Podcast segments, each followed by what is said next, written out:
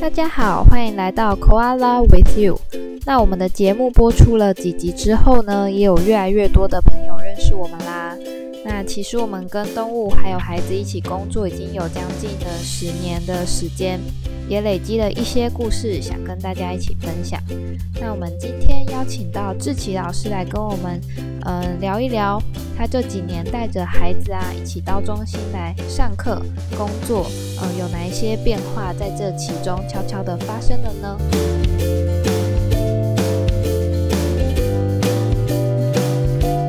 我叫志奇，我是寿丰长老教会的干事兼陪读班教师。那也因为陪读班教师的这个身份，让我有机会，就是呃，透过一些协会的支持团体，那认识到这个麻痹辅助教育中心。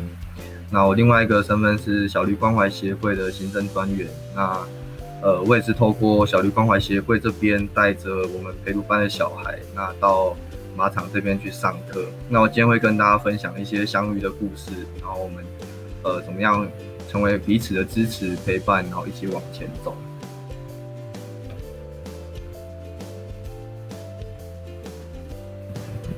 我在一九年的时候来到华联，来到寿丰教会，然后第一年是最爆炸的一年，就是因为我我我原本是高雄人，然后来到这边的时候，我发现就是这地方跟我想象的完全不一样，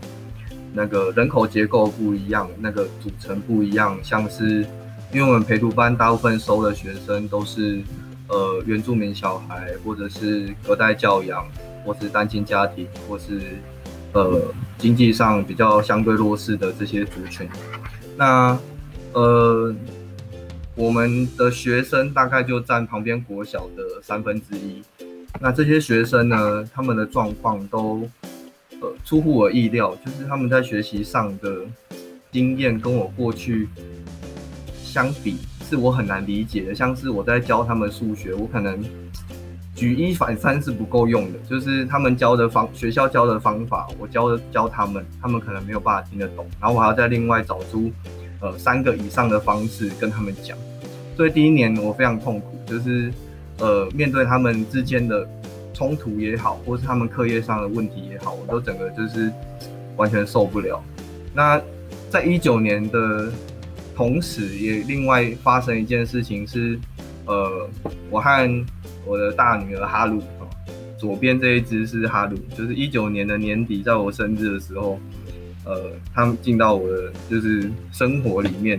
哦，那一年就是他，呃，流浪在我们教会前面，然后我就每天都跑去跟他玩，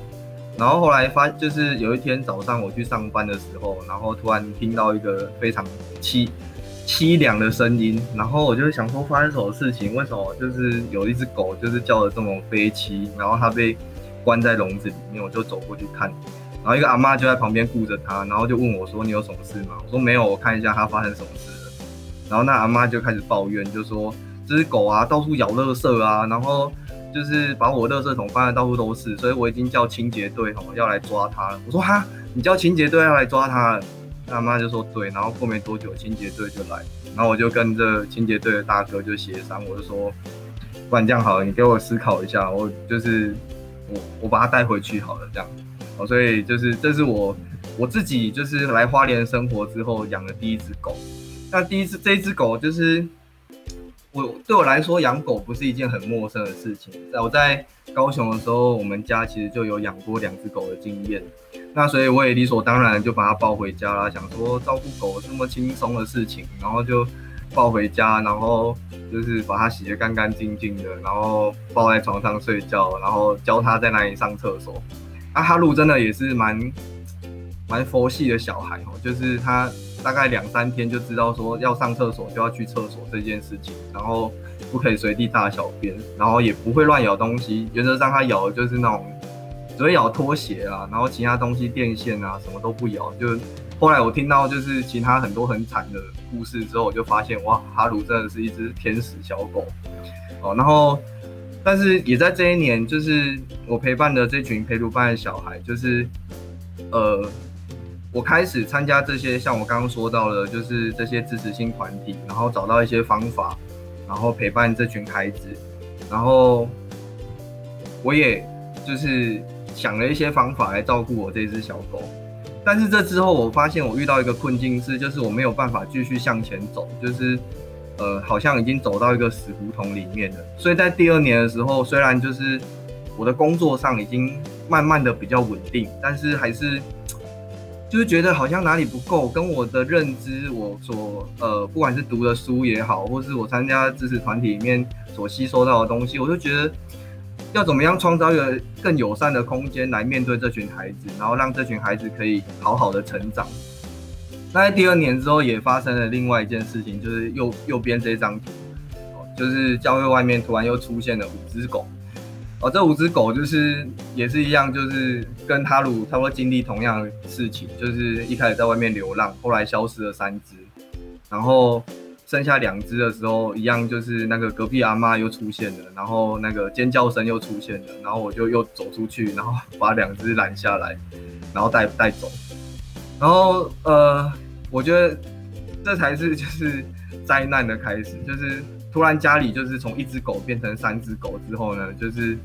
整个每天都是像在战争一样。哈如对两只小狗其的其中一只非常充满了敌意，然后。呃，每天都在打架，然后你就完全不知道应该要怎么去面对他们，就好像我在面对陪读班的小孩一样。那，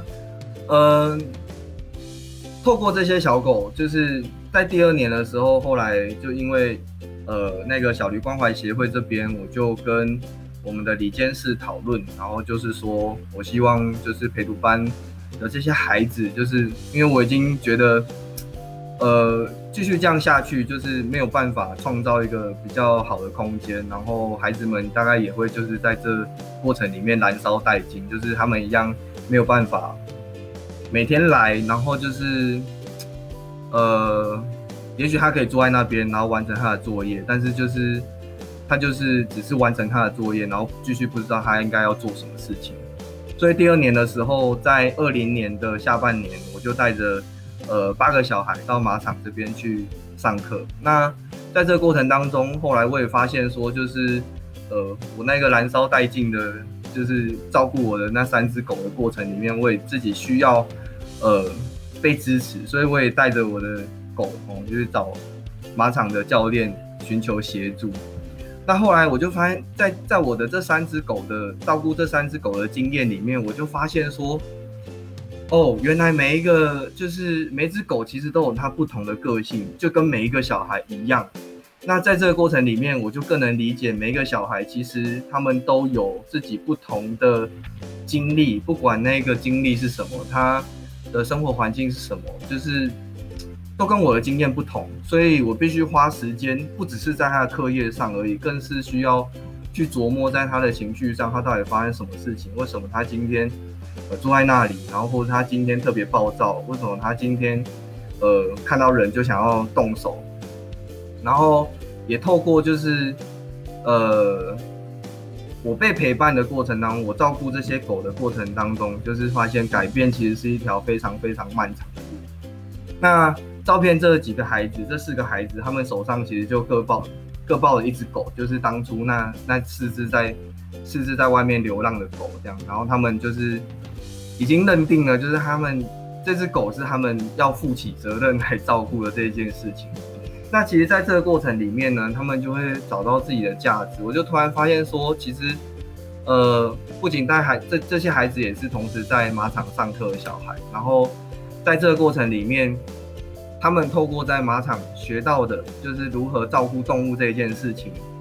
回来照顾这些狗的过程里面，他们发现自己的价值就是。他其实是有能力去照顾别人，有能力去完成好一件事情，像是每一天定时的喂这些狗吃饭，哦，然后定时的为他们洗澡的这些事情，他们就会知道说，哦，原来我的生命当中不只是就是，呃，每一天时间到了起床，然后去学校上课，然后下课之后来到陪读班，陪读班结束之后回家，然后。划手机，然后看着抖音，这样，然后就一天就结束了。每一天，每一天重复这些事情，他突然有了不一样的生活目标。那也在这个过程里面，他们学会为自己的决定负责。我跟他们讲说，你们如果要选择照顾这些狗的话，那没有问题。那你们需要负起你们应该负的责任，像是呃时间到了，我不可能就是，也许你们早上没有没有时间过来，我可以帮你们喂，但是如果像是假日我要出门的话，你们需要来做这件事情，你们要为你们做做的决定来负责。我发现这群孩子在这个过程里面，呃，不仅学会如何照顾动物之外，他其实也相对的跟人的连接越来越好。那呃，这些孩子，这四个孩子在上个礼拜，我带着他们，就是还有其他的小孩，总共十三个孩子到呃月梅去露营的时候，你就会发现说，这些小孩他很清楚的知道说，跟其他小孩的差异是。像最右边那个男生，他就很知道说，哦，他现在可以做什么事情。他，呃，比如说像是指挥大家现在要把桌上整理干净，现在应该要排好队，就是准备要出发了。你要把自己的东西整理好的这些事情。那左边的这三个女生呢，她们就很慢慢的可以理解其他的小孩年纪比较小的小孩失控的时候，就是他们可以。做一些什么，像是有一天晚上，就突然有一个三年级的小男生，就是呃一直哭，然后后来我就问他说你怎么了？然后他就说就是他想妈妈，就是他想他很想念妈妈，他没有没有办法就是在那边睡觉。